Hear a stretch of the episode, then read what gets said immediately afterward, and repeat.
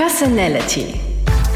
Dein Premium-Podcast für mehr Ansehen und Souveränität.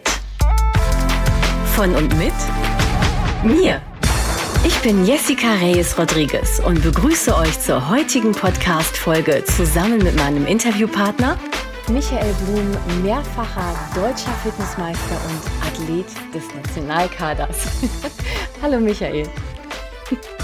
Michael, unsere erste Begegnung war ja auch im virtuellen Bereich. Ähm, erzähl mal, wie wir uns kennengelernt haben. Ich kann mich da gar nicht mehr so richtig erinnern, wer wen angeklickt hat.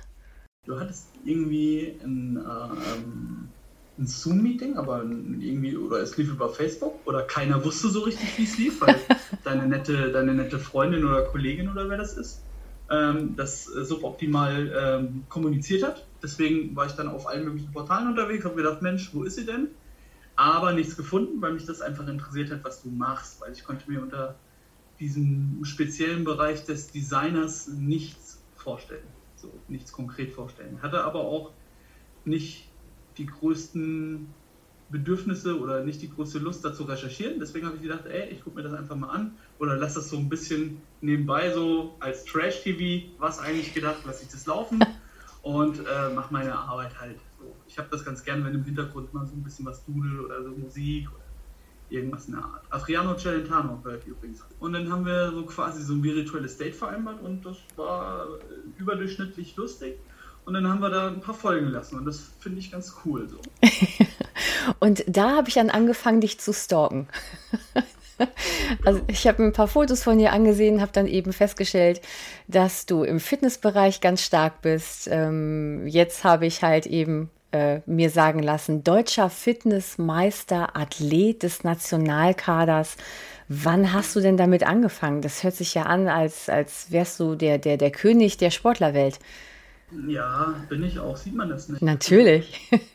Naja, was heißt, wann habe ich damit angefangen? Ähm, meinst du jetzt grundsätzlich mit dem Sport an sich? Ja, dass du sagst, ich will deutscher Meister werden. Ich, äh, ich greife da an und. Äh, äh, das war nie der Plan. Ah. Das war nie der Plan. Also das ging, das ging ganz anders los.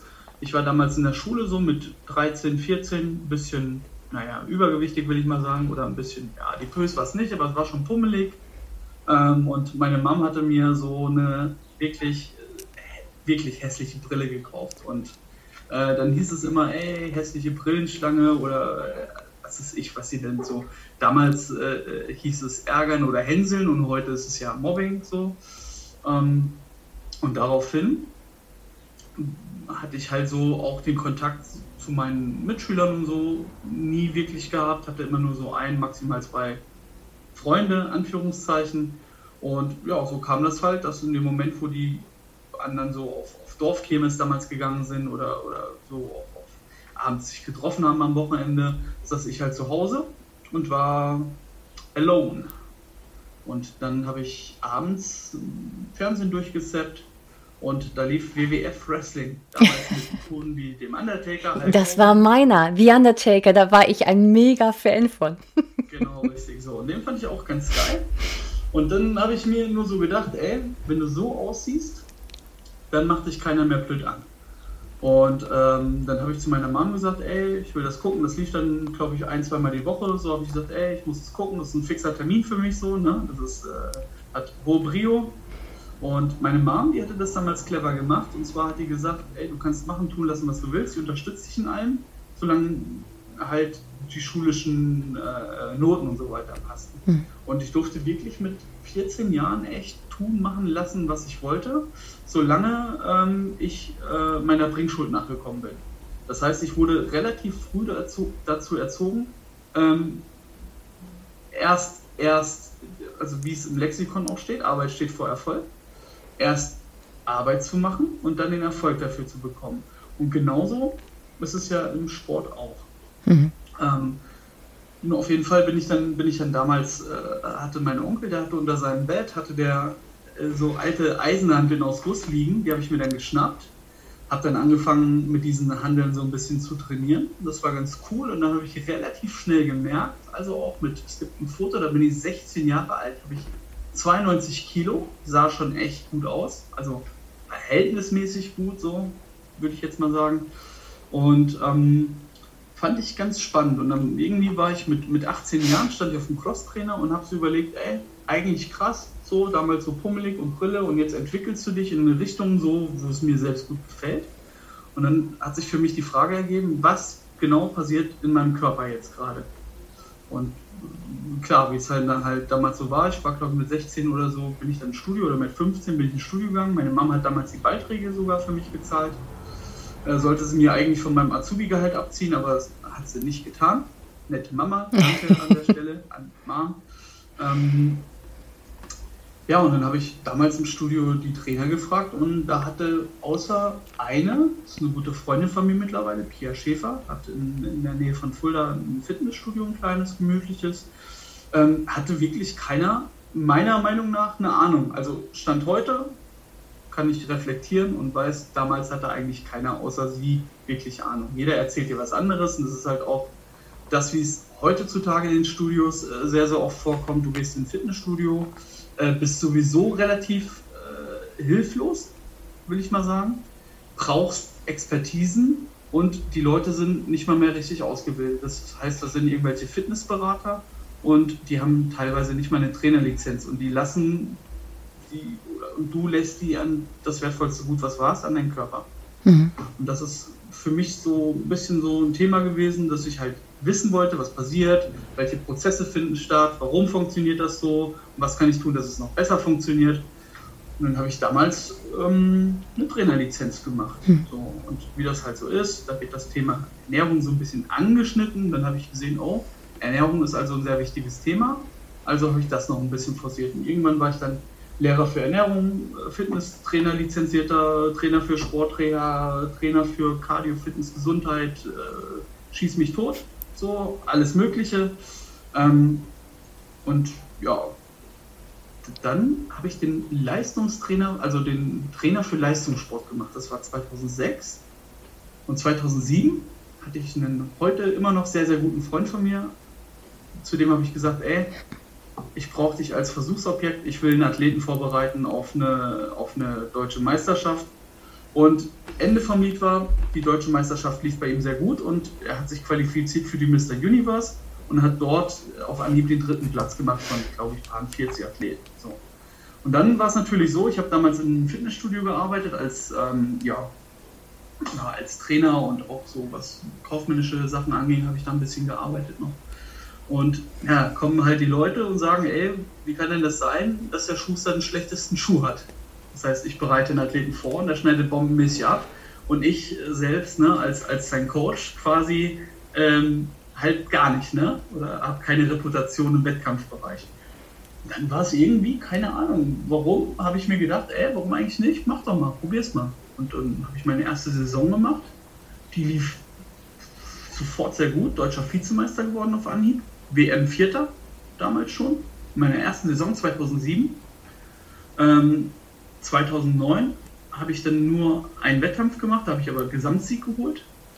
Ähm, da hatte ich dann aber jobmäßig zu viel in die Ohren, das heißt, zur Deutschen bin ich gar nicht hingefahren, bestimmt auch gewonnen. Also, ja, und dann 2012, 2014 und 2018 war dann halt so mein, mein Jahr, wo ich gesagt habe, jetzt deutschen Meistertitel oder ich höre auf. Mhm. So.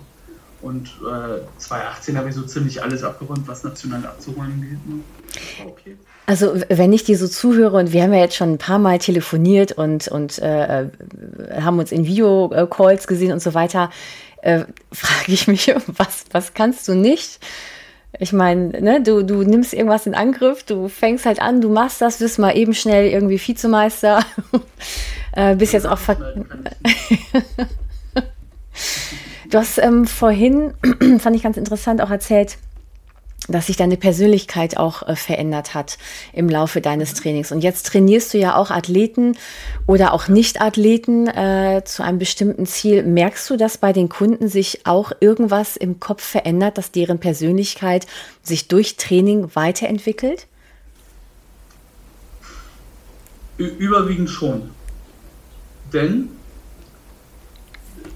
in der Regel ist es ja so, vorher, die haben ja in der Regel alle vorher schon trainiert und hatten schon in Anführungszeichen ein ganz gutes Selbstbewusstsein. Und natürlich ist es so, dass wenn du dann sagst, ey, ich habe jetzt ein Ziel, dass man dann das Ziel anders plant und dann, dass hinter diesem Ziel auch eine gewisse Professionalität steckt. In Form von Planung, in Form von äh, Trainingsplanung, Ernährungsplanung, Supplementeplanung, äh, Alltagsplanung, Regenerationsplanung vor allen Dingen auch, um das nicht äh, zu unterschätzen. Und ich glaube, dass die Herangehensweise von den Athleten dazu führt, dass die sich im Alltag einfach anders verhalten. Das heißt, sie setzen andere Prioritäten, die äh, lernen halt auch dann, um sich äh, zeitliche Freiräume zu schaffen, auch mal Nein zu sagen. So, es formt auch den Charakter, auch mal Nein zu sagen, mhm. nicht zu einem Ja und Abend. Ähm, und dadurch, dass man die halt auch regelmäßig lobt, wenn sich was tut. Ja, und äh, dadurch, dadurch, dass sich halt in der Persönlichkeit, also es ändert sich schon was an der Persönlichkeit, weil halt einfach die Prioritäten anders gesetzt werden und mhm. dass die Herangehensweise sehr professionell ist und du deinen Alltag einfach viel professioneller gestaltest und organisierst. Und das Feedback, was nicht nur von mir, sondern auch von der Außenwelt kommt, ist dann durchaus positiv, weil wenn jemand mal irgendwie so vier, fünf Kilo abnimmt, siehst du das halt relativ schnell. So. Und wenn, wenn dann ein Kompliment kommt, hey, klasse, sieht gut aus, hast drei, vier Kilo runter, hast abgenommen, ey, sieht man sofort, Kompliment, ey, wer Komplimente und das natürlich steigern Komplimente das Selbstbewusstsein, das Selbstwertgefühl. Aber du hast gerade auch gesagt, die Leute, die sich bei dir trainieren lassen, die haben schon von, also vorneweg schon ein bestimmtes Selbstwertgefühl, die sind, die haben ein Ziel vor Augen. Muss man ein bestimmter Typ Mensch sein? Muss man von vornherein bestimmte Attitüden haben, um sich erfolgreich trainieren zu lassen? Hast du da irgendwie gemerkt, dass du die, ähm, dass du deine Zielkundschaft oder die Leute, die sich trainieren lassen, ähm, irgendwie in eine Kiste packen kannst? Meine Zielgruppe sind grundsätzlich die, wo sich die Frage des Warums nicht mehr stellt. Also, wo das geklärt ist. Wo es dann nur noch um das Wie geht. Mhm. Wenn ich jetzt jemanden habe, der sein Warum noch nicht für sich geklärt hat, das ist nicht mein, ist nicht mein Klient er fällt raus. Er soll irgendwo ins Studio gehen, soll sich von einem Fitnessberater äh, beraten lassen und soll sein Training machen, soll Larifari zwei, dreimal die Woche trainieren.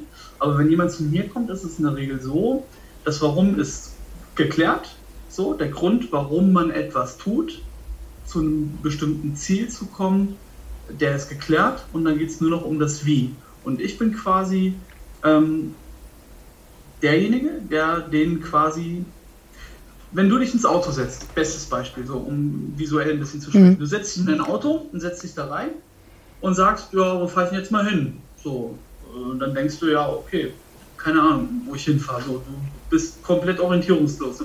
Und sagst halt, okay, mein Tank muss leer werden, okay, ich fahre halt ein bisschen rum, ich will ein bisschen was sehen. Da fährst du halt mhm. orientierungslos rum. Mhm. Ist okay. So, klar, du hast ein paar schöne Momente, weil du vielleicht an einer schönen Landschaft vorbeifährst und so weiter. Aber wirklich ankommen tue ich nicht aber du kommst halt nirgendwo an. Ja. Und ähm, im Endeffekt ist es so, ich bin eigentlich nur das Navi. Mhm. Das heißt, du sitzt im Auto und sagst genau, ey, da will ich hin, das ist mein Ziel. Mhm. Dann ist es mein Job zu gucken, okay, GPS-Daten, wo stehen wir gerade mhm. und welchen, welche Route ist die beste, um möglichst unkompliziert ans Ziel zu kommen. Und wenn irgendwo eine Baustelle ist, eine Blockade, ein Hindernis, irgendwie einen schlechten Tag oder nicht motiviert oder äh, Trennung, so, das kommt ja auch ganz oft vor mittlerweile, eine Trennung oder, oder Diskrepanz mit dem Partner oder irgendwas, dann bin ich auch immer sehr der Psychiater, der dann auch wieder motiviert, beziehungsweise meine Tür steht immer offen, es kann jeder gerne immer anrufen und äh, kann sich sein, sein, sein, seine neue Motivation gerne abholen, mhm. bin ich immer offen für. Ähm, und ich navigiere am Ende nur. Mhm. Ach, schade, dass du nicht direkt nebenan wohnst. ich habe mein Why letztes Jahr. ich habe mein Why das Letz, letztes Jahr erst sozusagen gefunden und deswegen kann ich jetzt auch wirklich ähm, gezielt trainieren. Ähm, ja, aber gut, gut, dass wir uns kennen und gut, dass es Videocalls gibt. Absolut. Dann hole ich, mir, hol ich mir Tipps beim Experten. Ähm, du hast mal, du hast es vorhin halt auch schon erwähnt, dass du, ähm, dass Planung sehr, sehr wichtig ist. Und du hast bei einem unserer letzten Gespräche drei Schlagwörter so ganz nebenbei erwähnt. Da hast du gar nicht gemerkt, aber das hat einen mega Eindruck bei mir hinterlassen und die habe ich mir auch direkt aufgeschrieben und habe die hier wirklich als Post-it hier links auf meinem Monitor kleben, nämlich Planung, Taktik und Strategie. Naja, wenn du ein Ziel hast, ähm, musst du ja wissen, was muss ich tun, um an mein Ziel zu kommen. Beziehungsweise du musst wissen, was ist überhaupt mein Ziel. Dann tust du dir quasi dein großes ganzes Ziel, planst du dir in kleinere Teilziele. Hm. Und diese kleinere, also mittelfristig erreichbare Ziele sind das ja dann, das ist das langfristig erreichbare Ziel, das ist ein mittelfristig erreichbares Ziel und das mittelfristige unterteilst du in kleinst erreichbare Ziele. Das heißt zum Beispiel, du planst vier einzelne Wochen oder ja, ein Job oder ein Training ist ja überall das gleiche, planst du dir Tagesleistung. So zum Beispiel, ums, äh, viele sind ja Viele deiner Kunden sind ja im Vertrieb. So, das ist ja auch mein Hauptjob, ähm, beziehungsweise Beratung. Und wenn du halt sagst, ich möchte X Umsatz machen und habe einen durchschnittlichen Umsatz pro Kunde von, von angenommen 1000 Euro ist dein, ist dein Tagesziel an Umsatz. Und du weißt genau, du machst mit einem Kunden 333 Euro, dann weißt du genau, okay, ich brauche drei Kunden, weißt aber genau, okay, ich verkaufe nur jedem dritten Kunden was, also brauchst du neun. Neukunden, um unter einem Euro an dein Ziel ranzukommen. Und wenn du genau weißt, okay, um neuen Kunden zu bekommen, brauche ich das Zehnfache an Kontakten, weißt du, okay, ich muss 90 Kontakte am Tag machen, die von Interessenten erstmal zu Kunden werden. So. Und diesen Kunden musst du dann auch regelmäßig was verkaufen. Mhm. Und genauso ist es mit dem Training auch. Ich sage zum Beispiel, okay, ich möchte ein Kaloriendefizit haben in der Woche, so, so genau plane ich es eigentlich bei keinem Athleten, weil wir einfach auch nach Intuition gehen. Du musst halt verstehen, was du willst. Dein Körper muss so ein bisschen mental darauf programmiert sein, äh, was, du, was du willst. Und wenn du so auf deinen eigenen Körper ein bisschen hörst, brauchst du in der Regel nicht unbedingt einen brutal ausgefeilten Ernährungsplan, wo ein einzelnes Gramm Kohlenhydrat, Fett oder Eiweiß draufsteht, sondern du musst halt einfach wissen, was braucht mein Körper jetzt in dieser Sekunde und was muss ich tun, damit ich mir das erlauben kann, wenn es mal über die Stränge geht. Und ähm, ich glaube, dass viele heute ein Gespür dafür entwickeln sollten, wir. Das ist sehr verloren gegangen durch, durch unsere Natur, durch unsere Umwelt. Mhm. Aber genauso muss es dann halt machen mit der, mit der Taktik und mit der Strategie. Also das ist ja im Endeffekt Planung. Dann legst du die Strategie fest und dann geht es ins Handeln. Mhm. Bevor wir jetzt zu, dem, äh, zu unserem Schluss des Podcasts kommen, äh, äh, was sind deine nächsten Handlungen? Also was, äh, was sind deine nächsten Ziele? Ich habe mir, hab mir zum Ziel gesetzt, ich habe am 31.10. findet eine deutsche Meisterschaft hoffentlich statt. Mhm. So. Ich habe mich angemeldet und ich möchte da ganz gerne den A, den Titel verteidigen so, den ich 2018 geholt habe. Der ist ja zwischendurch dann an den anders gegangen, logischerweise. Aber den würde ich mir ganz gern wiederholen, beziehungsweise verteidigen. Vielleicht noch ein bisschen besser werden, wie es, wie es davor war. Ich habe dafür auch ein bisschen mehr Zeit eingeplant. Ich habe den Kopf relativ frei, immer, weil ich mir meine Tage anders organisiere, plane, andere Prioritäten setze und generell äh, mit ähm, Herausforderungen anders umgehe. Mhm. Das musst du lernen. So, das kann man bei dir gut lernen. Ähm, und mein Ziel ist es im Grunde nur, das ist vielleicht ein bisschen, bisschen wie eine Phrase, hört sich das jetzt an, oder das ist sehr oberflächlich. Mein Ziel ist es nur, dass meine Freunde und meine Familie gesund bleiben und dass ich viele wertvolle Stunden mit denen genießen kann und dass ich weiterhin das machen kann, was mir gut tut und was mir Spaß macht. Ähm, mein Ziel ist es jetzt nicht, reich zu werden mit dem, was ich tue, denn ähm, ich glaube, Reichtum ist kein Ziel, sondern Reichtum oder Geld ist ein Abfallprodukt aus dem Alltag des Lebens, wenn du was gerne tust. Mhm. Dann musst du nicht arbeiten, dann machst du es gerne. Genau. Und ich glaube, das Wichtigste ist, und gerade in Zeiten von Corona, dass dass ich gesund bleibe, dass meine Mitmenschen gesund bleiben, dass Menschen, die für mich sehr wertvoll sind, gesund bleiben. Du auch dadurch, ja. Ähm, und das ist, glaube ich, wertvoller wie Geld, Reichtum, dicke Autos, mhm. keine Ahnung was. Das ist alles nicht wichtig. Bin ich, bin ich, so bin ich voll, so voll bei dir. Ich Erfolg. Ja, bin ich voll bei dir, weil nur wenn man so denkt, finde ich, macht man seinen Job auch mega gerne und dann macht man auch gerne ja. mehr, weil man es wirklich aus Leidenschaft macht und ähm, aus dem Herzen heraus. Und dass dabei irgendwie Geld bei rumkommt, ist wunderschön, beruhigt die Nerven, wenn man die Miete zahlen muss. Aber ansonsten ähm, käme ich auch mit weniger zurecht. Äh, ja. ne? Hauptsache, Hauptsache, wir machen das, was wir machen, sehr gerne und dadurch auch sehr gut. Michael, es war mir ein Fest, mit dir zu sprechen. und ich wünsche dir für deine, für deine Planung und für die Erreichung deiner, äh, für das Erreichen deiner Ziele äh, nur das Beste. Erfolg, Motivation hast du so oder so. Also wer eine Persönlichkeit ist, wie du es bist, der, der kann ja nur alles erreichen. Also danke nochmal für das schöne Gespräch. Vielen Dank. danke dir auch. Und ja, nächstes Mal gehen wir wieder unter die Gürtellinie, oder? das können wir jetzt. Nein, noch nie. Also ich, das kommt sowieso nicht rein, das schneide ich raus. Wie schneidest du das raus? War Personality, der Premium-Podcast für mehr Ansehen und Souveränität.